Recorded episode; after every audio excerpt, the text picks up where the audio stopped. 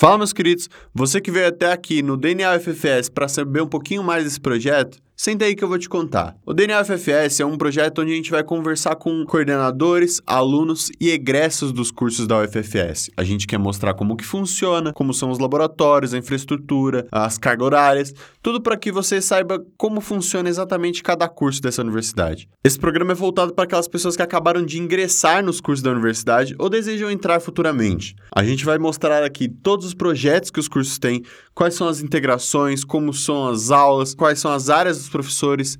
Então fica ligado, dia 6 de janeiro, a estreia com o curso de Ciência da Computação aqui do Campus Chapecó. É isso aí e até mais.